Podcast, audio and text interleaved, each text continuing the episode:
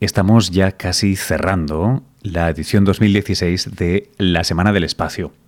Una semana que, eh, Dios mío, eh, dedicada al espacio, si hiciéramos caso de los, eh, las opiniones un tanto plañideras de hace una década, en la que decíamos que no se invertía, que el espacio había perdido su sexapil, etcétera, etcétera, pues vamos, parecería increíble que lo estuviéramos haciendo después de haber tenido estas imágenes increíbles de New Horizons de Plutón o de haber tenido ese, ese espídico aterrizaje con cohetes y con, y con, un, eh, con un paracaídas de un laboratorio entero en la superficie de Marte, no hace tanto. En fin, eh, parece que el espacio se ha puesto de moda en los últimos años, también gracias a Hollywood, con películas como The Martian y, otras cosas. Eh, e incluso, si yo lo pienso, hace un par de años estaba entrevistando a Neil deGrasse Tyson y él mismo decía ¿no? que Estados Unidos ya no está a la cabeza, ya no está liderando la ciencia como lo hizo. Creo que obviamente era un exabrupto superlativo.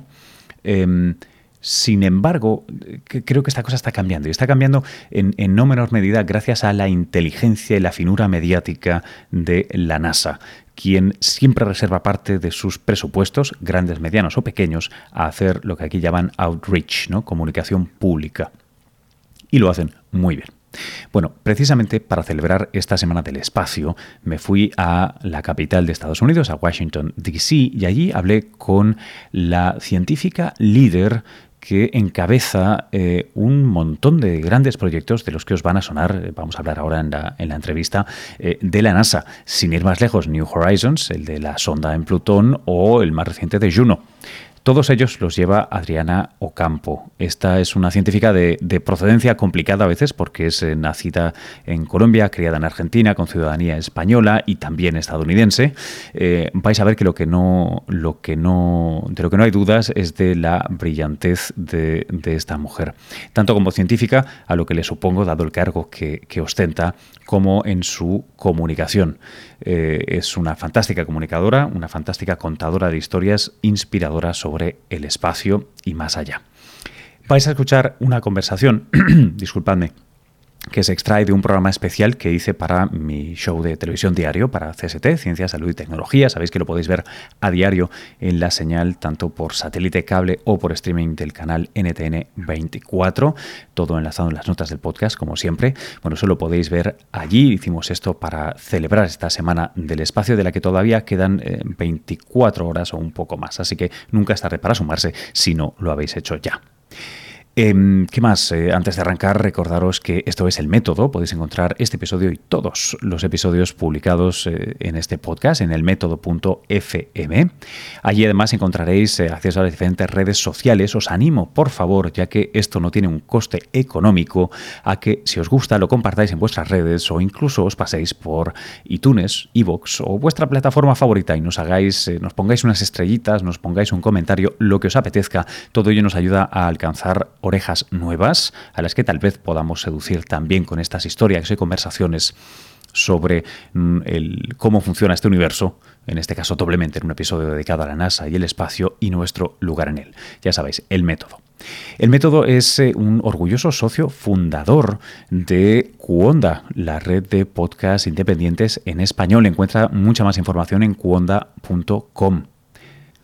Deciros también que hace apenas una semana que hicimos el estreno oficial de mi, última, mi nueva eh, peli documental, aventura audiovisual, junto al infatigable compañero de aventuras Eudal Carbonell, que además de eso obviamente ostenta títulos bastante más serios como el de Príncipe de Asturias de las Ciencias o de codirector de las excavaciones de Atapuerca. Se titula En busca del futuro perdido. Es una reflexión en clave documental y de road movie sobre eh, varias cosas. Una es el concepto de evolución cultural, no solo biológica, no solo cómo te salen unas alas o escamas, sino cómo te salen unas ideas y no otras, que tiene su miga. También una reflexión sobre por qué indefectiblemente en casi todas partes donde han habido eh, grupos humanos de cazadores recolectores, se ha ido avanzando poco a poco hasta construir civilizaciones realmente eh, sorprendentemente iguales en muchos niveles, que además han fallado, han eh, perdido, han, han hecho aguas precisamente por errores también sorprendentemente muy comunes. Reflexionamos sobre todos ellos visitando a los cazadores recolectores del Kalahari, vamos al Círculo Polar, vamos a las ruinas de la civilización maya, vamos a los eh, primeros templos que construyó la humanidad antes de que hubiera agricultura. Eh, y hablo de templos serios, grandes, eh, algo que pone patas arriba lo que la arqueología había defendido durante un buen siglo y medio. Pero bueno, no os adelanto más porque la buena noticia es que además de haberlo estrenado como el documental que abría esta temporada de otoño 2016 de Somos Documental en la 2 de Televisión Española es que hasta el 15 de octubre estará disponible en a la carta de Televisión Española. Y os conmino, os animo por favor a que lo veáis, a que lo veáis otra vez. Si ya lo visteis en el estreno y os quedasteis con ganas o con alguna cosa que os gustaría repetir o si tenéis amigos eh, que tal vez puedan disfrutarlo. Os animo también por favor, os lo pido esto, si veis eh, copias en YouTube, pues por favor que no las veáis allí, eh, porque no, voy a ir tan lejos como para pediros que las, que las bloqueéis. Eh, eh, tengo sentimientos encontrados con esto porque a fin de cuentas es programación cultural, pero sí que es cierto que tan cerca al estreno de, una obra como esta, bueno, pues que se piratee inmediatamente, como ya me pasó la semana pasada, pues es un poco, disculpadme la palabra, pero es una putada, porque la el número de gente que lo ve, que lo pide online, esto es algo que no se le pasa a los dioses de la televisión pública y en ello basan en buena medida su decisión para aprobar nuevos eh, o futuros proyectos, sea de servidor, quien nos habla, o sea de otras compañeras o compañeros que quieran hacer cosas similares. Así que si podemos echarle un cable menos a la piratería y uno más a la pública, creo que luego nos podremos eh, todos dar la, no sé, darnos una palmadita en la espalda porque tengamos más y mejor televisión pública. Es una idea, ahí la dejo.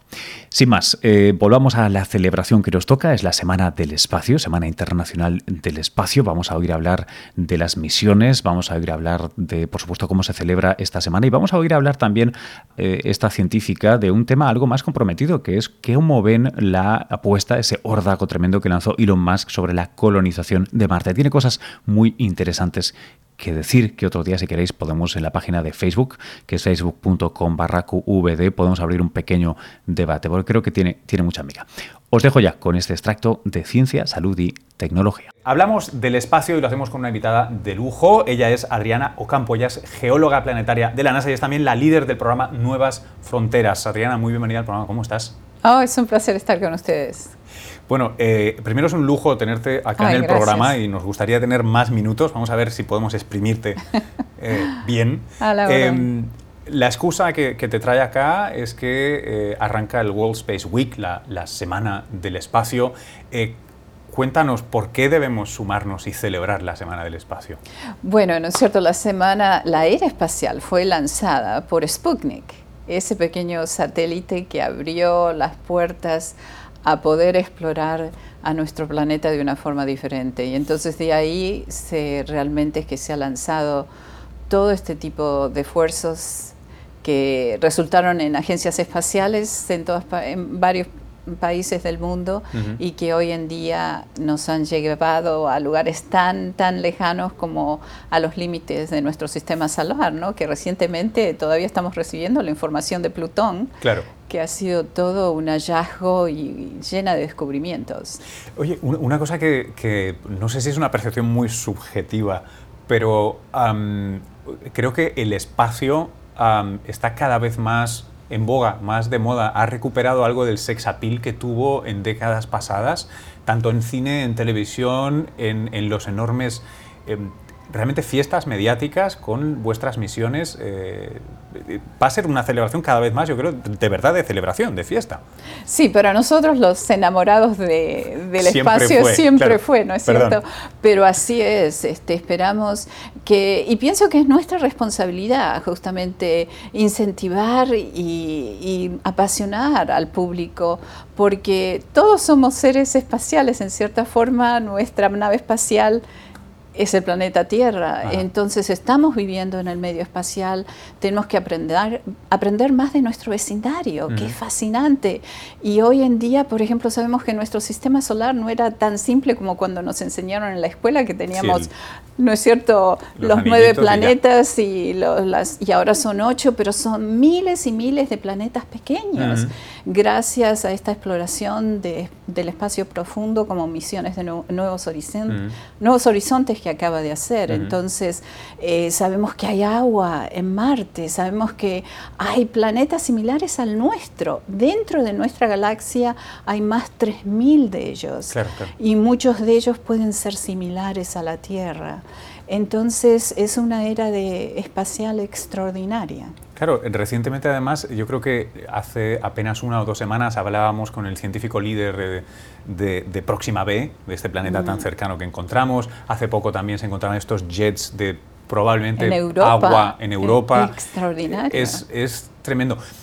Yo te, te, quería preguntar por... Eh, Cuéntame un poco qué es lo que haces tú en, NASA, porque me hablas de New Horizons, que es una de las cosas en las que tú trabajas. tú trabajas en muchas cosas en NASA. Bueno, lo que pasa, estoy trabajando en las oficinas centrales de, NASA, de ahí se dirigen todos los 11 centros que la NASA eh, tenemos, ¿no es cierto? Entonces, y todas nuestras misiones espaciales. Entonces, este, tenemos la responsabilidad, en mi caso, del programa Nueva Fronteras, que es un programa muy, muy interesante porque le, da la, la oportunidad a un científico, científica con su equipo, incluyendo la academia y universidades y el sector privado, de proponerle a NASA una idea y después de pasar revisiones de, pares, si gana, la NASA le da más de mil millones de dólares para implementar esas misiones.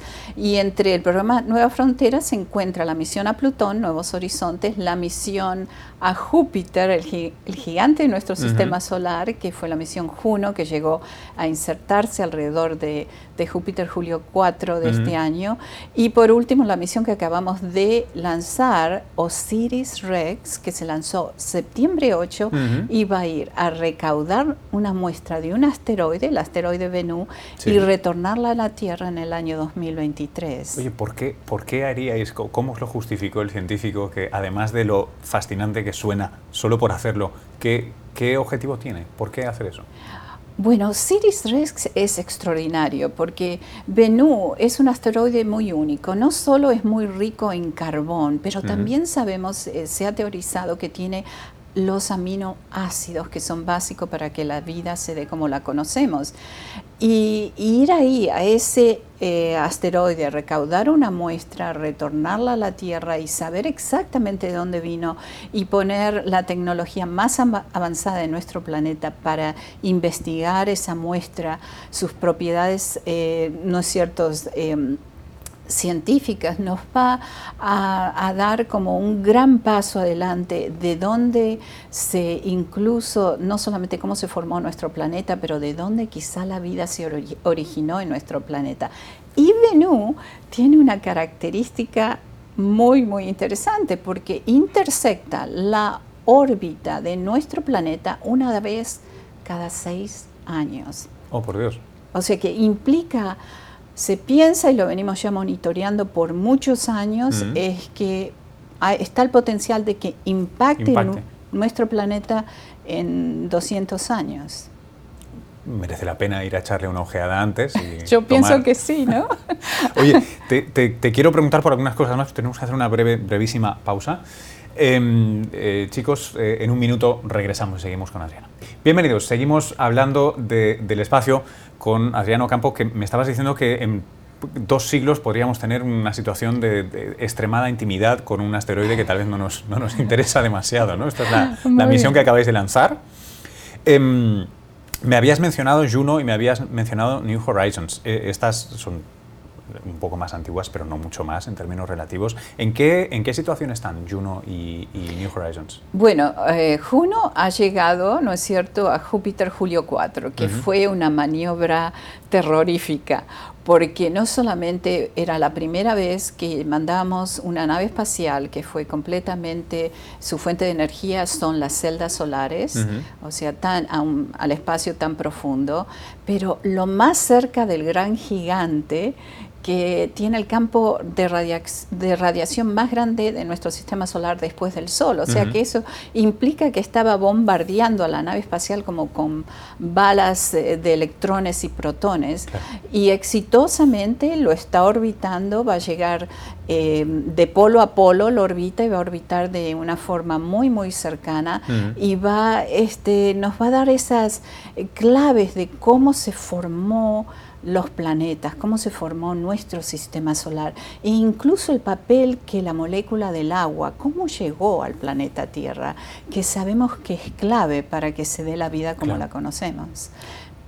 Porque eh, muchas veces, a, veces parece que como contamos acá en el programa, ¿no? estamos ahora o hemos estado mucho tiempo hablando de los éxitos de la misión Kepler, de exoplanetas, mundos mucho más allá, pero lo cierto es que eh, la, cantidad, la vastedad de nuestra ignorancia con el vecindario, con nuestro sistema solar, con qué hay dentro de Júpiter, dentro de esas nubes de gas, todavía es enorme, ¿no?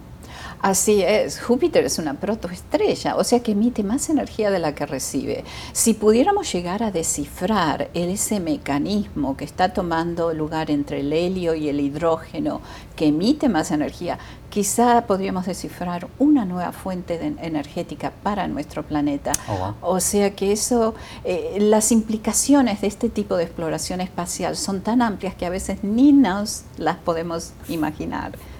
Oye, eh, la otra también que mencionaste, que es, que es New Horizons, de la que hemos celebrado unas imágenes impresionantes en los últimos meses.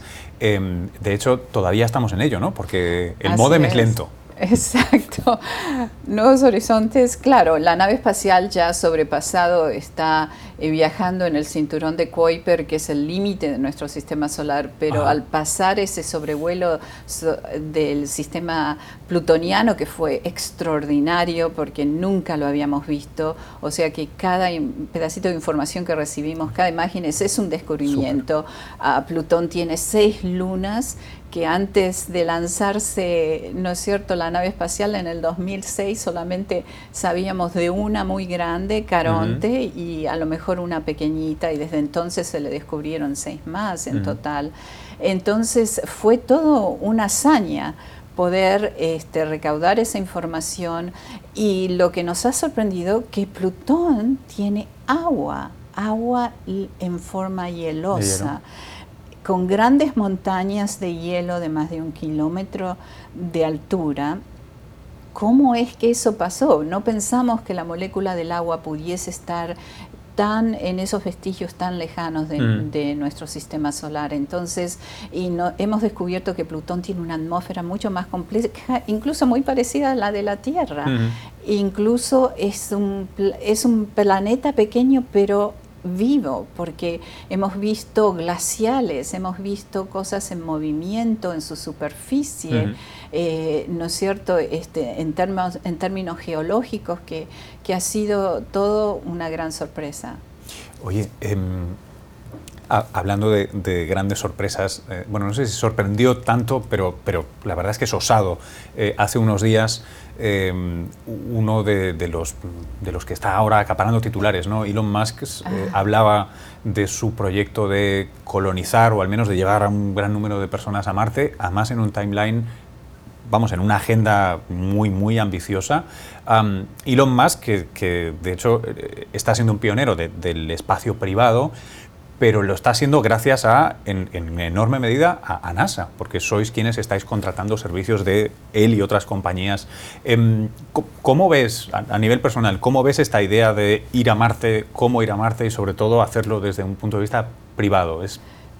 Bueno, ese plan realmente eh, eh, para mí es... Eh, perdón, eh, es extraordinario, es una nueva era de exploración espacial. Mm. Y yo pienso que estamos, como tú bien los dices, en, viendo a estos pioneros del sector privado que están ayudando a abrir nuevas puertas mm.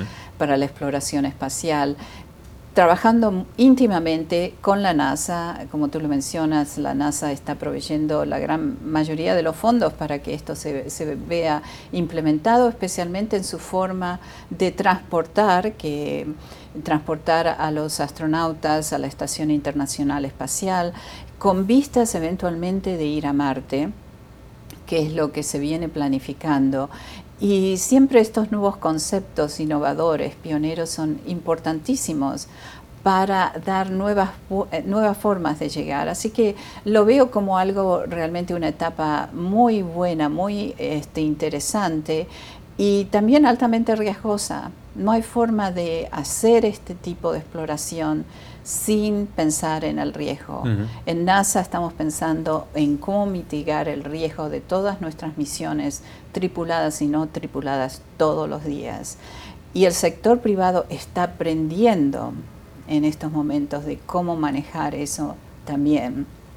Eh, entonces, estos esfuerzos de Elon Musk de ir a Marte, de llevar primero, eh, piensa llevar un módulo para que amartice, él piensa vender incluso lugares donde la comunidad pueda instalar sus instrumentos científicos después de pasar por competiciones. Es algo que lo estamos haciendo eh, hombro, a hombro, hombro a hombro, si se podría hablar de esa forma, este, con él, con, su compañía eh, SpaceX y, y, con muchas otras compañías del sector privado. Eventualmente esa visión muy ambiciosa de, llevar 100 personas en, a Marta en cada cápsula, se va a llegar ahí. Y es importantísimo que estemos pensando de esa forma porque el espacio es de todos, no de unos pocos. Mm. Y es por eso que este tipo de esfuerzos se tienen que apoyar y, tenemos que aprender a dar esos primeros pasos de salir de nuestra cuna, que es el planeta Tierra, a explorar el sistema, bueno, no solamente otros planetas del sistema solar, pero el espacio profundo. Quiero hacerte una última pregunta. Em, ¿qué, ¿Qué rol desempeñas o desempeñáis en NASA más allá de la exploración científica, el desarrollo científico o desarrollo tecnológico, o como creo que una de las instituciones que más universalmente es capaz de inspirar un sentimiento de humanidad. Ya sé que tenéis una bandera y estamos en Estados Unidos y es, cierto, ¿no? es la Administración Aeroespacial Estadounidense. Sin embargo, creo que estáis en un, en tenéis un rol muy importante global para la gente que, cree o que tiene esperanza en, la especie, en el valor del cosmopolitismo, en, eh, ¿cómo, haces eso compatible con luego la tarea de administrar planes científicos? Bueno, e, es importante porque si nos fijamos eh, en el momento que la Agencia Espacial de Estados Unidos, NASA, fue, fue creada, dentro de su misión fue siempre que toda la información que iba a ser recaudada por sus misiones espaciales iba a pasar a ser parte del patrimonio de la humanidad. Entonces, inmediatamente cuando esta información es recaudada científica, em, hoy en día el mundo, gracias a las redes de Internet, las redes sociales, tienen acceso a ellas casi de, de inmediato. E, entonces, ese papel de inspirar a la próxima generación de exploradores es algo que NASA lo tiene dentro de su misión como agencia espacial y lo toma incluso muy seriamente porque mucho del presupuesto de cada una de nuestras misiones espaciales parte, un porcentaje de ese presupuesto ha sido em, siempre em, asignado para la educación pública, para eh, ese reto de inspirar a, la generación de, exploradores y no solamente de este latitud, longitud donde estemos, sino de realmente de todo el planeta. Y, es importante notar que es cierto, Estados Unidos es el país en el mundo que invierte más dinero en la exploración espacial. Entonces, por ello también se siente responsable y es muy consciente que la información recaudada es parte del patrimonio de nuestra especie en este planeta. Sin duda, Adriana. Muchísimas gracias. Yo estoy seguro que alguna persona ha salido inspirada de escucharte hoy. Muchas gracias. Ha sido un placer y que sigan los pasos de la exploración espacial en, por intermedio de las páginas web de NASA o ciencia.nasa.gov. Eso es, y estaremos dando también enlaces para que sigáis eh, los avances de la NASA, para que celebréis allá donde estéis en la geografía planetaria el, World Space Week, la Semana del Espacio. Sin duda, estaremos además en nuestras redes, ya sabéis, enviando tweets, eh, Instagrams, etcétera, para que celebremos estos días todos juntos eh, el avance tecnológico y científico de la humanidad.